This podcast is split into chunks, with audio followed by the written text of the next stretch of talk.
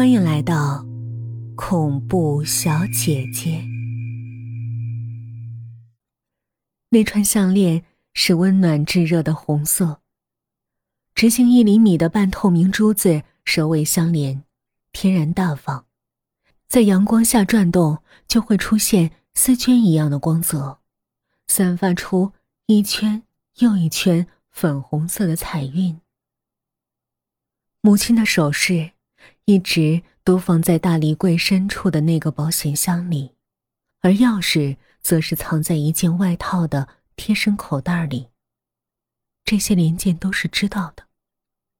有时候他会趁妈妈不在家，把它们拿出来，放在手心里看。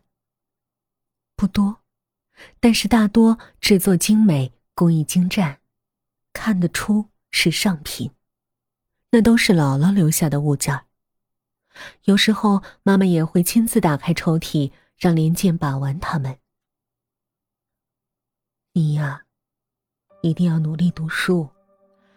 将来呀，考上大学了，有个好前程。等你结婚的时候啊，妈就把这些都给你当嫁妆。有什么样的母亲，就会有什么样的女儿。鼓励也好。诱惑也罢，他知道，用最有效的办法让自己的女儿全心学习。只是那条项链儿，母亲只给连健看过一次，而且还是因为连健偶然撞见，非要让他说说来历。这个呀，是你姥姥和姥爷定情的信物。他们少年的时代是在地质大学念书，互生情愫的。后来，就一起在研究所工作。你姥爷啊，就是用这条项链向姥姥求婚的。所以这么多的首饰里呀，就属它最珍贵、最精美。那，它有名字吗？这么好看，肯定有名字吧？连静又开始幻想姥姥和妈妈的青春，都是舞会，都是带着这条项链这简直就是宿命啊！代代传承着。是啊，它是有名字，因为它的红色特别纯正，就像是鲜血。你姥爷呀，说有一种莫名的美感，让人一眼看了就会觉得他惊艳又害怕。所以啊，他就有一个既美丽又危险的名字——鹤顶红。哇，真酷哎！林静由衷的说道：“那我将来也一定得带上它，在舞会里。”做最耀眼的公主，他这样想着，伸手想要接过去戴在身上试试。妈妈推开他的手，小心的把它放回保险柜里，回头用一种奇异的目光看着严健，叹了一口气：“唉，他承载了咱们家太多的往事了。”所以才一直留到现在。其实，我一早就想毁了他。林静想知道关于这项链的一切，但是妈妈却摆摆手，让他离开了房间。林健不甘心的走出去。那道红色在眼前忽闪了一下，像是一把锋利的刀子，划过眼球。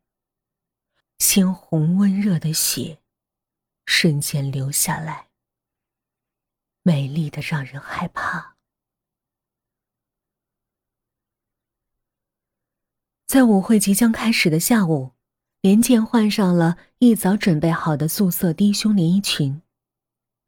这条裙子并没有什么特别之处，但是它只是个陪衬。等到了晚上。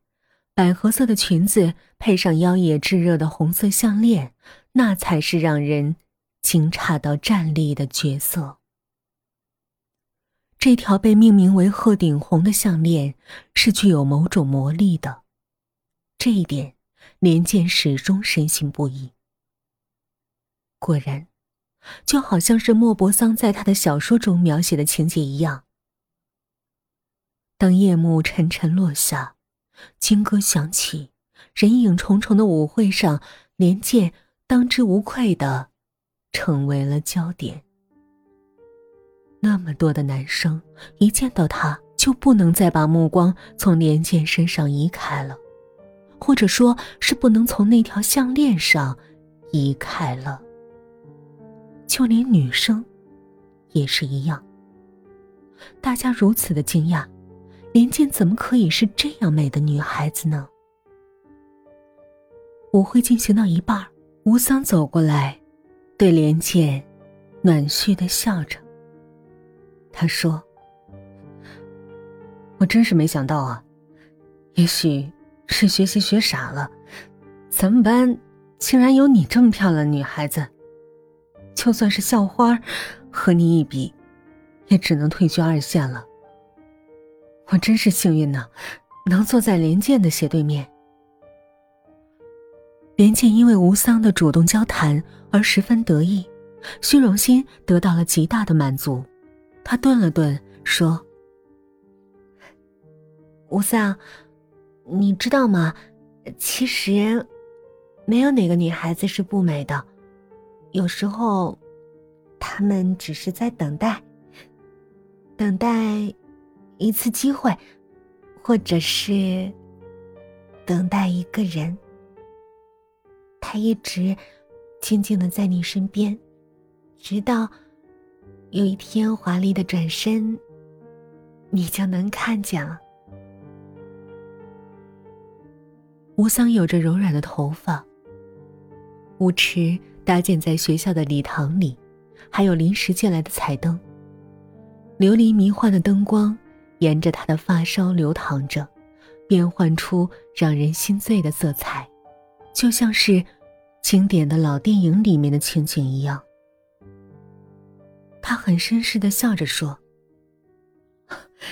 那么，那个人会是谁呢？”